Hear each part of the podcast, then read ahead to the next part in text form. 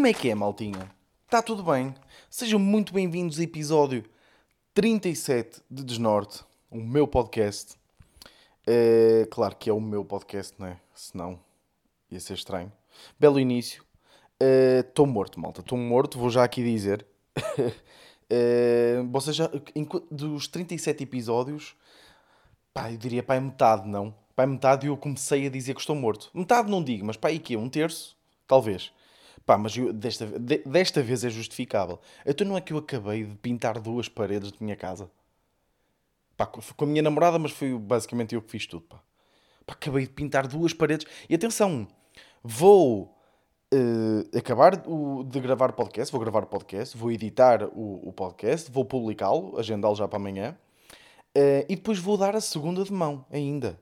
E estamos a falar. So, são 9h20 da noite, de domingo. Foda-se, pá.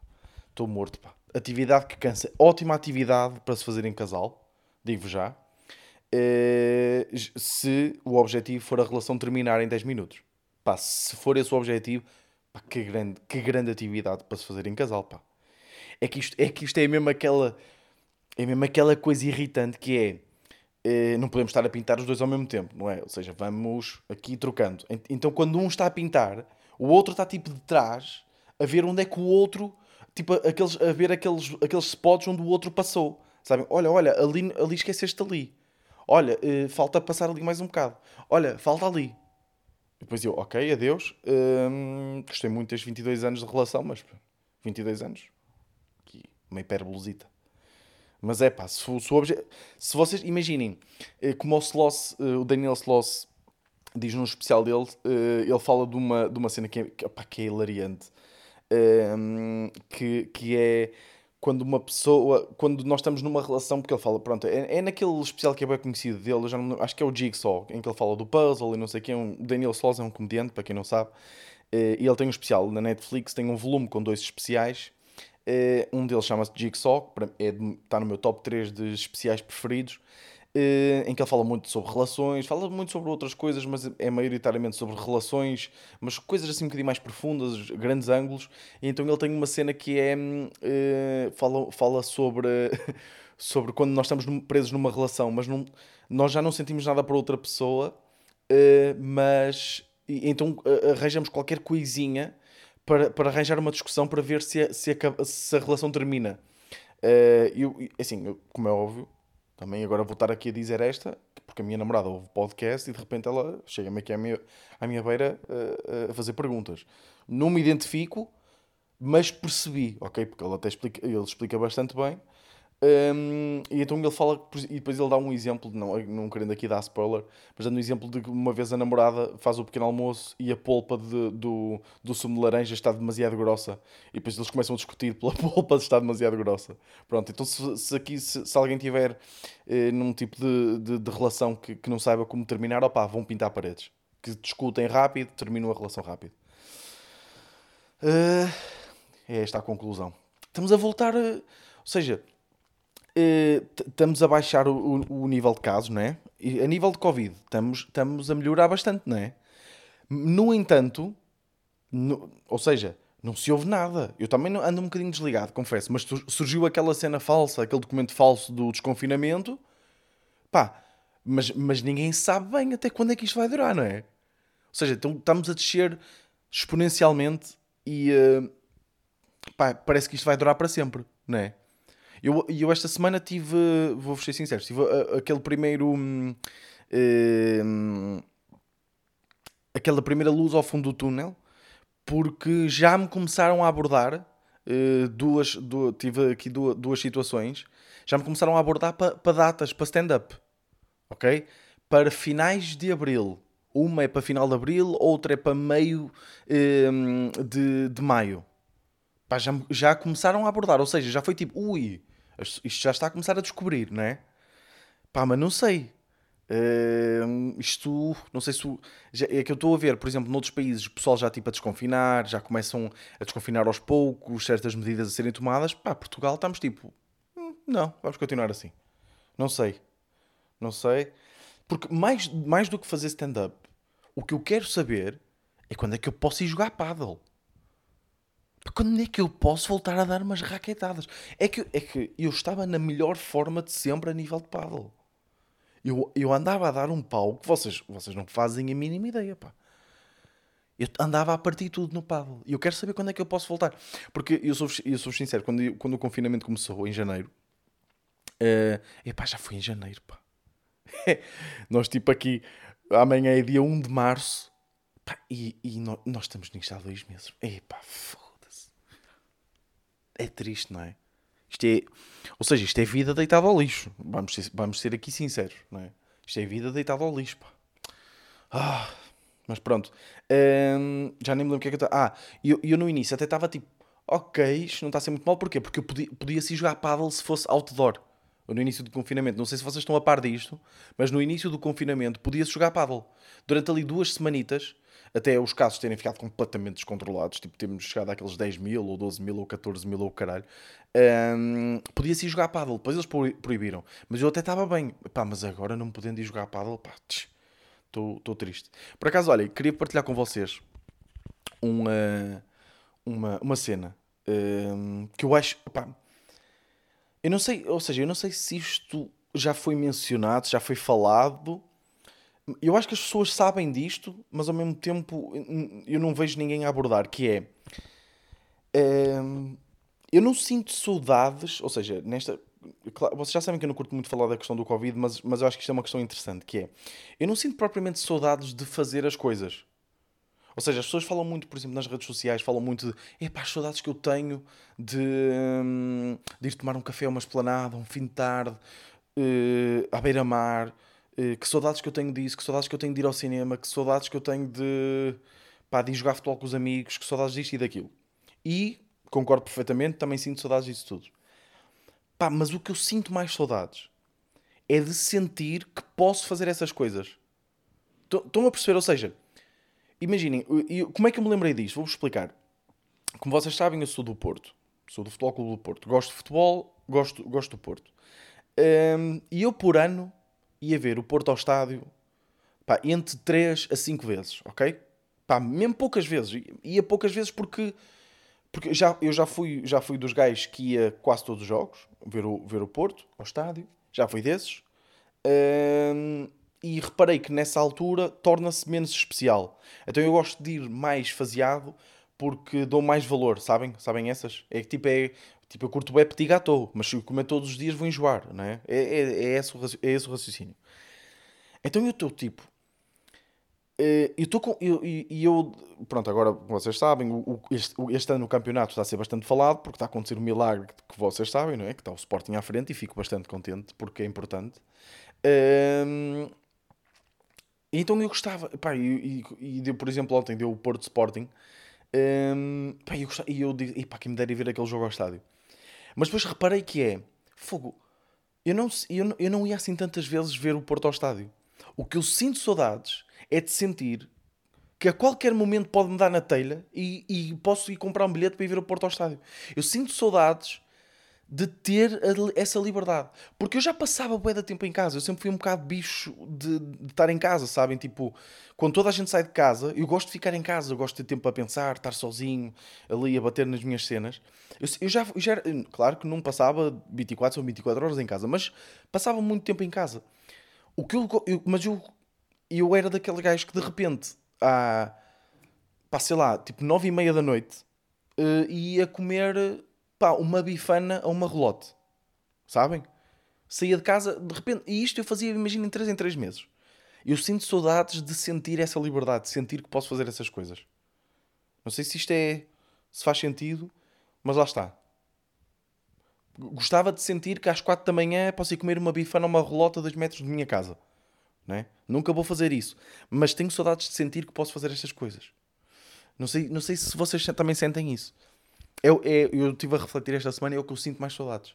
Isso no fundo é liberdade, não é? Vamos, ou seja, no fundo a liberdade é isto, não é? É eu saber que a qualquer momento posso fazer o que me der na, der na telha deste, que esteja na lei, não é?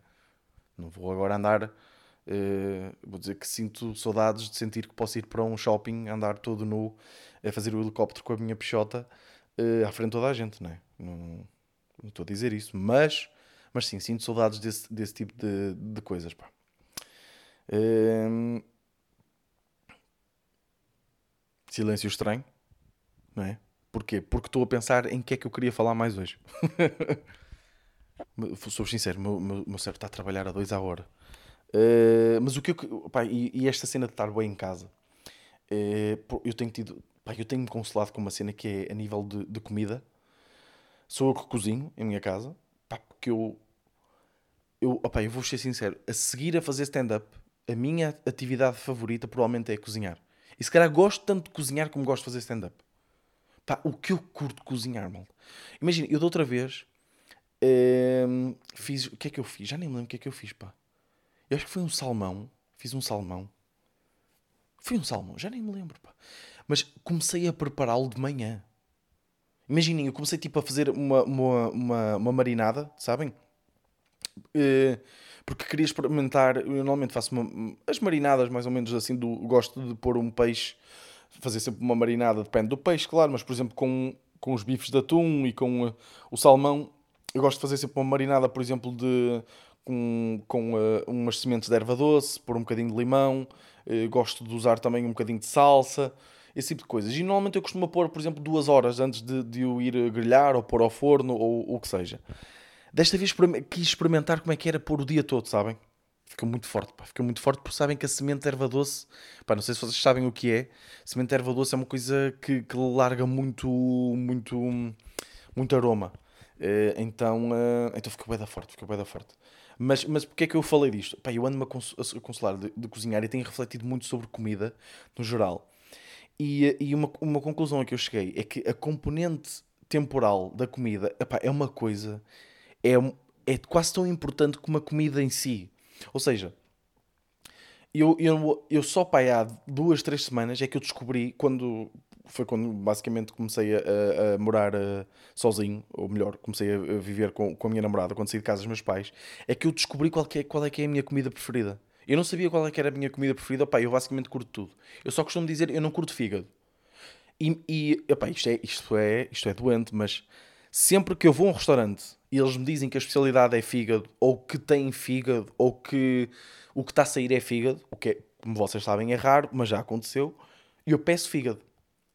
Por, porquê? Porque eu quero descobrir uma maneira de gostar de fígado. Por exemplo, de outra vez, hum, já, epá, foi, já foi há dois anos, acho yeah, já foi há dois anos. Epá, esta cena do Covid é outra cena, não sei se vocês sentem isso, que é. é imaginem, parece que estes dois anos, este, ou este ano e meio, dois, sim, este ano, um ano e meio, parece que, que, tipo não existe, não é? É que eu já estou a ver e já foi quase há dois anos que eu fui ver o Luís C.K. em Lisboa. Não é? Deixem-me ver aqui. Luís C.K. em Lisboa. Quando é que ele esteve lá? Luís C.K. Lisboa. Não havia Covid, pá, não. Claro que não, pá. Não é? 24, 24 de maio de 2019. Epá! Vai fazer dois anos que eu fui que o Luís C.K. esteve em Portugal. Pá, eu diria que foi tipo há três meses. Na boa. Sabem? Pá, este, pá, o tempo está mesmo. Está tipo, tá todo marado. Uh, bem, e quando eu fui ver Luís C.K., uh, eu fui, fui, fui com um amigo, com a minha namorada, e fomos almoçar lá um, um, um sítio em, uh, em Lisboa. Pá, e tinha, acho que era iscas de pato, não tenho certeza. Uh, que é tipo, assim, fígado, acho que era fígado de pato. Era, tinha fígado de pato e eu pedi logo. Pá, e por acaso curti bué aquele. Uh, mas pronto, estou aqui a divagar, desculpem lá, estou bué, estou a divagar bué, mas não interessa. E um, pronto, eu, eu, é o que eu estou a dizer. Eu, a única comida que eu digo, costumo dizer que não curto é, é, é o fígado. E aqui há duas, três semanas descobri qual é, que é a minha comida preferida. Mas descobri que eu só comi... essa só era a minha comida preferida se fosse comida ao sábado ao almoço. Ou seja, a minha comida preferida é frango de churrasco com batata frita e arroz e uma broa, broa de milho, um, ao sábado ao almoço. Se for noutra altura, por exemplo, a minha namorada sabe que eu adoro frango de churrasco. Então nós comemos ao sábado ao almoço e ela, uh, ela depois no sábado à noite, nós íamos fazer umas compras, ou seja, isto foi ontem. uh, ela disse: Olha, amanhã, nós que já vamos fazer umas compras de manhã para depois não estás a vir cozinhar ou ir a outro lado, podemos ir buscar outra vez frango de churrasco, que eu sei que tu gostas. E eu fiquei tipo, no início fiquei contente, ui, vou comer frango de churrasco outra vez, que é a minha comida preferida, mas depois pensei, é pá, não, é domingo. Frango de churrasco, o dia de frango de churrasco é o sábado ao almoço. E é, e isto, e, e eu, pá, eu sou um apaixonado, pá, eu sou completamente apaixonado por, uh, por, uh, por comida. Uh, isto, isto é incrível, como, eu não sei se isto vos acontece. A, a, a quantidade de, de, de sentimentos que estão associados à comida. Uh, só o, o, cheirar de algo, só o, uh, o saborear de algo que nos leva para memórias. Pá, é por isso que eu sou completamente apaixonado. Estou sempre a ver merdas de comida. Já agora, recomendação assim muito rápida: Chef's Table na Netflix. Isto provavelmente já a maior parte das pessoas viu, acho eu. Ou eu estou aqui na minha bolha gorda de, de colesterol e de diabetes de comida e, e, penso que toda a gente já viu isto. Pá, mas vejam Chef's Table. Pá, Chef's Table é pá, aquilo é uma ode mesmo à, à, à melhor, ao melhor do, do, que se faz de cozinha em todo o mundo. Pá, vejam, pá, eu, eu adoro. Um, pá, e, e, é impressionante tudo o que está associado à comida. Como é que. É que, é que eu estou-vos mesmo a dizer, noutra altura, não me sabe bem o frango de churrasco. Não, tipo, não, ou melhor, claro que me sabe bem, caralho, foda-se. Mas não, não é aquela cena. E, e, isto, isto eu vou dizer agora uma coisa que pode, pode soar estranha. Mas imagina, eu curto bem um assado no forno, um assado de carne de vaca, um assado de um lombo. Uh, pá, gosto de comer um assado. Mas eu costumava gozar bem com a minha mãe sobre isto. A minha mãe cozinha bué da bem, ok? A minha mãe cozinha bué da bem. Só que eu costumava dizer que só havia uma cena, que ela, uh, só havia duas coisas que ela não sabia fazer, em condições. Que era arroz, arroz branco normal pá, ou fica bem da papudo, ou fica. Porque ela. Sabem como é que é? Sabem como é que são as mães, não é? A minha mãe, imagina, estava a cozinhar, estava a passar a ferro, estava a fazer as camas e estava a lavar o chão e eh, a pôr louça na máquina ao mesmo tempo, não é? Ou seja, não dá para dar aquele amor, apesar de haver muito amor ali na comida de mãe. Mas não dava para dar aquele amor de mexer de vez em quando o arroz, apesar de não se pode mexer muito, depende do objetivo do, do, do com que se está a fazer o arroz, com como é que se quer que fique mas não, não vai mexendo, não vai olhando, não vai olhando assim para os trujillos, já deixou queimar ali mais um bocadito, cagou nas doses, tipo, porque, por exemplo, eu quando estou a fazer arroz, eu olho para, para as doses, ou seja, se meti aqui um copo de arroz, se quer fazer um arroz seco, vou meter o dobro d'água, se quer fazer um arroz mais molhado, vou meter o triplo, tipo, a minha mãe, imagina, a minha mãe vai da torneira diretamente para a panela, não é? Tipo, é a minha mãe. E aquilo lá acaba por ficar bem, não sei como, mas lá acaba por ficar bem. E outra cena que ela não, ela não sabe fazer em condições é assado. Ela queima sempre a carne. Porquê? Porque o tempo da assadura da carne de vaca não é o mesmo tempo da assadura das batatas. Ok? Isto é uma, uma cena que, toda a, que muita gente faz, que é travessa, batatas lá para dentro, uh, a cenoura lá para dentro, uh, carne lá para dentro e tira-se, mete-se ao mesmo tempo e tira-se ao mesmo tempo. Isto são, são alimentos com tempos de, de assadura e de cozedura e de, e de cozinha, no, no, geral, completamente diferentes, né? Dependendo, claro, se, se vocês curtirem carne queimada, já, façam isso. Mas se vocês curtirem uma carne médio mal passada, pá, claro que não vai correr bem, não é? Depois a minha mãe não sela a carne, que é uma coisa importante. Selar a carne, para quem não sabe, é grelhar a carne a uma temperatura alta primeiro. Para quê? Para formar aquela crosta à volta da carne. Ok? E por dentro ela vai estar completamente crua, mas o que é que vai acontecer? Quando se vai levar ao forno, os sucos da carne, os sumos da carne, que é o que dá aquela suculência. De repente está aqui, está aqui o Anthony Bourdain. Vocês estão a ver um podcast do Anthony Bourdain, ok? Assim de repente, claro que, foda-se, nem me quero atrever a comparar ao Anthony Bourdain, mas foi logo o, o, o gajo da cozinha que me veio à cabeça. Uh, RIP, não é? Uh, e que eu estava a dizer, vocês têm que selar a carne para depois levar ao forno. E o que é que vai acontecer? O forno, no forno depois, uh, não vai deixar os sucos sair da carne, ok? Até experimentem mesmo fazer isso, por exemplo, uh, quando uh, grelham assim uma carne, depois tiram-na, cortam, pá, notam mesmo a diferença. Os sucos estão lá dentro. E depois também é muito importante deixar a carne descansar. Porquê? Porque quando uh, vocês levam uh, uma carne, por exemplo, ao, ao, ao, forno, o que é que vai acontecer? O calor está a fazer com que muita pressão seja exercida sobre a peça, sobre a peça de carne, e os sucos estão a ser todos concentrados no meio. O que é que vai acontecer? Se vocês cortarem logo, mal tirarem do, do forno, os sucos vão estar, não vão, não, não vão depois, se vocês não deixarem descansar a carne, os sucos depois não vão, não vão voltar a ser redistribuídos pelo resto da peça. O que é que vai acontecer? A carne vai ficar seca em outros lados. Outra coisa muito importante. Estas merdas estou sempre a dizer à minha mãe. Estou a perceber? Só que ela está-se a cagar. Lá está, porque está uh, a lavar o chão, está a passar a ferro, está a pôr uh, uh, roupa no sítio, está a fazer tudo ao mesmo tempo, né? Uh, outra cena importante que eu costumo dizer, ela diz que são paneleirices, mas eu uma vez pus lado a lado, opa, e é uma diferença abismal. Pá, testem isto, que é... Um, quando vocês metem, tiram a carne do forno, ou, ou imaginem, aqui nem, nem, se aplica tanto ao forno porque é numa travessa, mas por exemplo, quando vocês estão a grelhar um pedaço de carne, uh, um bife, e vocês tiram o bife para o prato, pá, é muito importante o prato estar quente. Não metam tipo num prato frio. Porquê? Porque estas diferenças de temperaturas vão fazer com que os sucos sejam uh, mais uh, facilmente puxados para fora da carne. Ok? Imaginem, me, quando, quando grelharem dois bifes, metam um num prato frio e outro num prato quente. Como é que vocês fazem para aquecer o prato?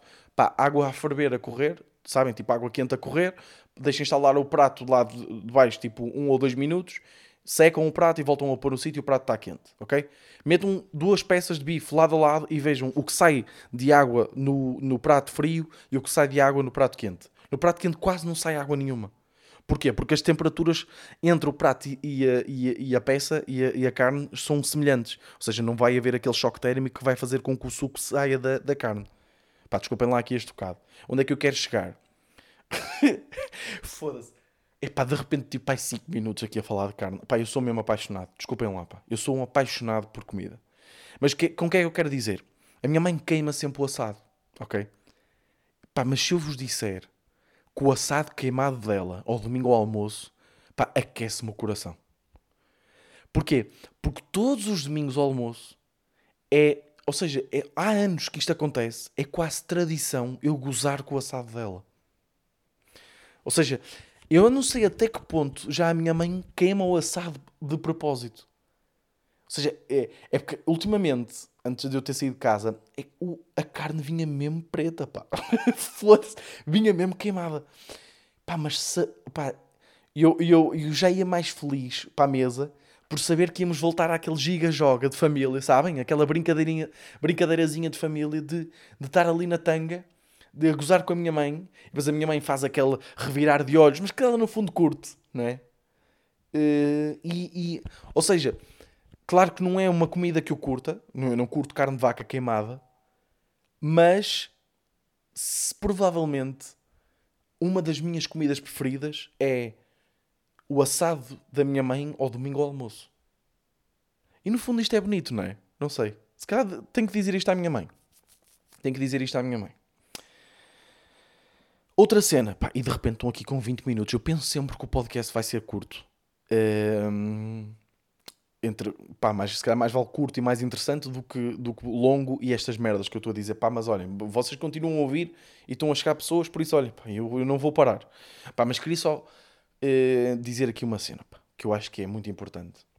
Uh, que é, estão a fazer ao mundo de, das tecnologias uh, das criptomoedas e da, da, blockchain estão a fazer estão a fazer a esse mundo aquilo que fizeram ao forex forex eu disse forex ao forex uh, ou seja já vejo já vejo muita malta uh, a dizer que o mundo das criptomoedas a bitcoin whatever o que seja é a mesma merda que o forex é o mesmo esquema já, tipo, já há malta a dizer que a Bitcoin é um esquema.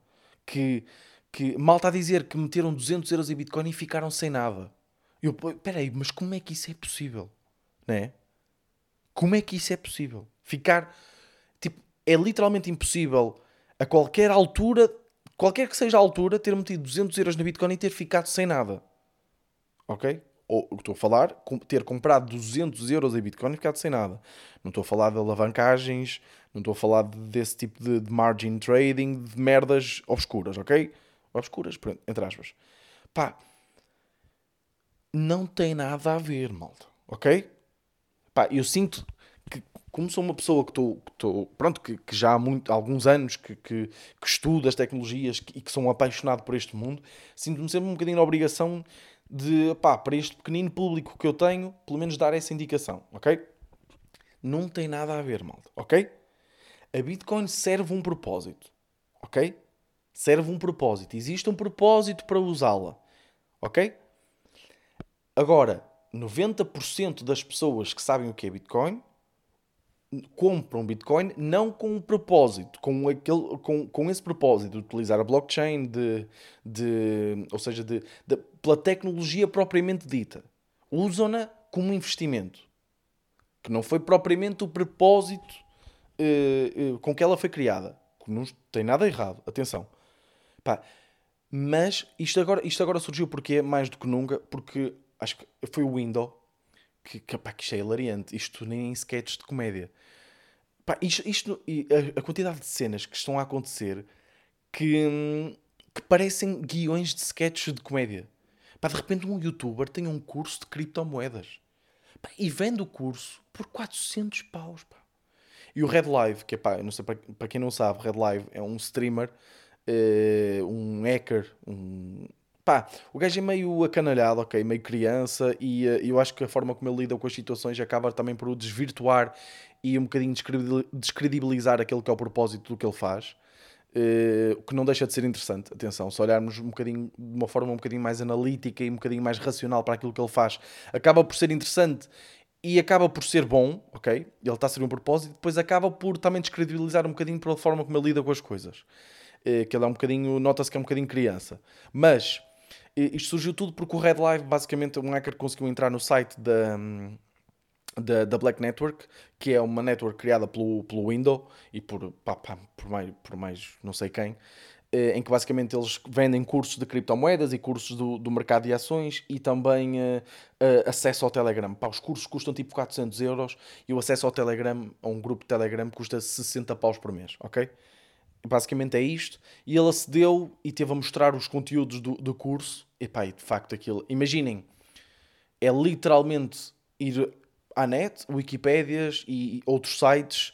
Sabem como, como vocês faziam um trabalho uh, no secundário, nem, na faculdade, isto nem passava, mas no secundário, em que vocês não iam só à Wikipédia, iam a outros sites e depois juntavam tudo e mudavam tipo palavras eh, para parecer, porque depois se o professor pesquisasse a frase ia, ia logo diretamente e encontrava logo o site de onde fosse, de onde vocês tiraram aquilo, então vocês tinham que mudar certas frases, eh, meter o predicado eh, da frase noutro sítio, trocar o esse, esse tipo de merdas, sabem? Pronto, basicamente foi o que eles fizeram. É tipo uma, uma página tipo no Word, várias páginas no Word em que eles meteram tudo lá e vendem aquilo por 400 paus, ok? Imagens tiradas da net, uh, com qualidade terrível, pá, ridículo mesmo.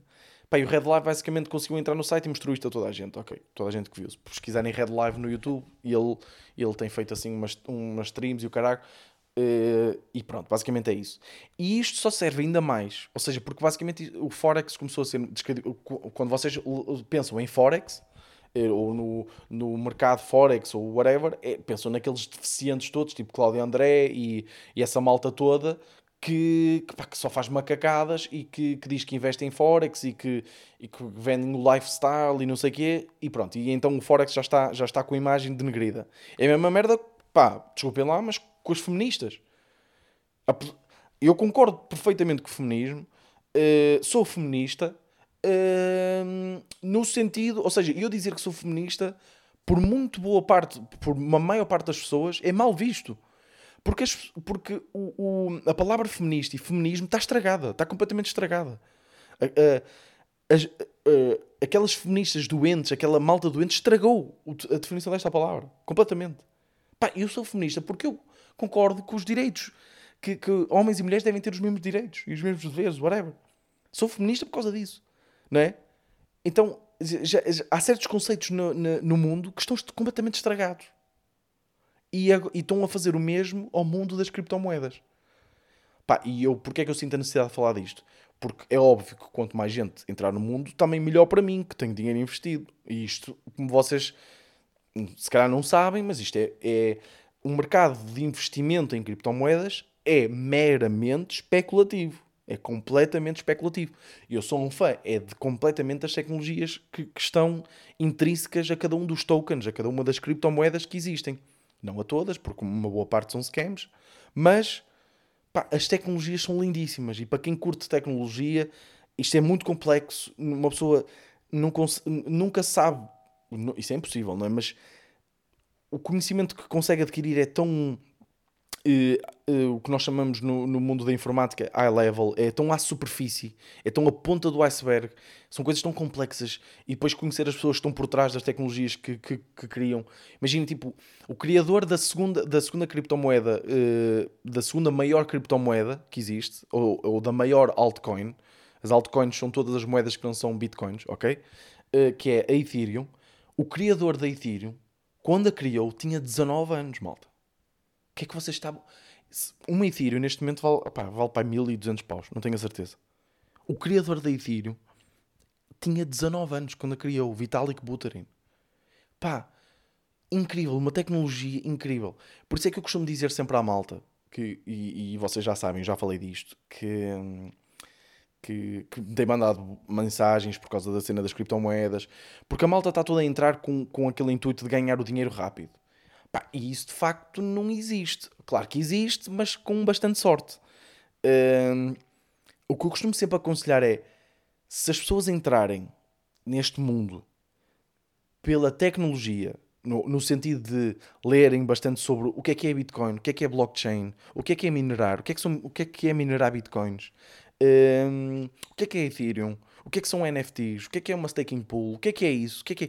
Se entrarem pela tecnologia, vocês vão acabar por perceber e vocês vão acabar por, por serem melhores investidores porque no, a long term, ou seja, a longo prazo, lá estou eu aqui a usar, porque um gajo está, está sempre a ver documentação em inglês, acaba por usar os, as expressões em inglês. A longo prazo, as que acabam por, por perdurar e as que acabam por, por, uh, por crescer são as que têm de facto as que resolvem um, problemas, ok? As que de facto têm uma tecnologia que é, que é algo bom, que é algo que resolve um problema, que é algo que, de facto faz sentido e que tem uma equipa de desenvolvedores por trás que estão a trabalhar naquilo todos os dias, ok? Uh, e, quanto, e quanto mais cedo vocês começarem a fazer isso e quanto mais lerem, vocês vão ver que daqui a o problema é que ninguém quer passar um, dois, três anos a estudar, a, a, a ler, porque nós, no fundo, nós todos queremos dinheiro fácil, não é? Pá, mas o que eu estou a dizer é que o que, eu, o que eu quero dizer aqui para, para, para as poucas pessoas que me ouvem é que não tem nada a ver uma coisa com a outra, ok? Uh, não é como o Forex. Uh, isto é legit. Existem tecnologias que, que, de facto são muito boas, que já estão a ser utilizadas por muitas empresas e, uh, e, e, e, que de facto todas as tecnologias que estão por trás de, de, dos tokens, das criptomoedas, são, são coisas que de facto trazem valor, ok? Isto não são esquemas. Atenção, uma boa parte, muitas criptomoedas estão a surgir todos os dias e uma boa parte são esquemas, ok? Mas o mundo em si não é um esquema, ok, malta? Pá, queria só acabar aqui o episódio com, com, esta, com esta ressalva, porque acho que é importante, ok? Um, ehm, só mesmo numa de, pronto, de, de falar de, de, facto do, do que eu sei, não é? porque já ando aqui há uns anos, há uns bons anos, e, uh, e pronto, e já, e queria só acabar aqui. Queria também, pá, olha, Rip Quintana, não é? Uh, dá sempre que pensar, 30, 32 anos, se não me engano, pá, e falei-se assim, sempre, sempre triste, pá, Rip, não é? E, uh, e pronto, olha, malta, vou acabar por aqui. Estamos aí com aqueles 33 minutos, pá, não sei como é que passaram 33 minutos, sinceramente.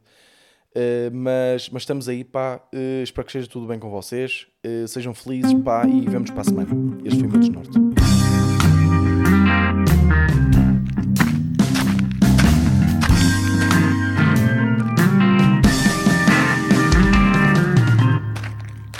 Desnorte.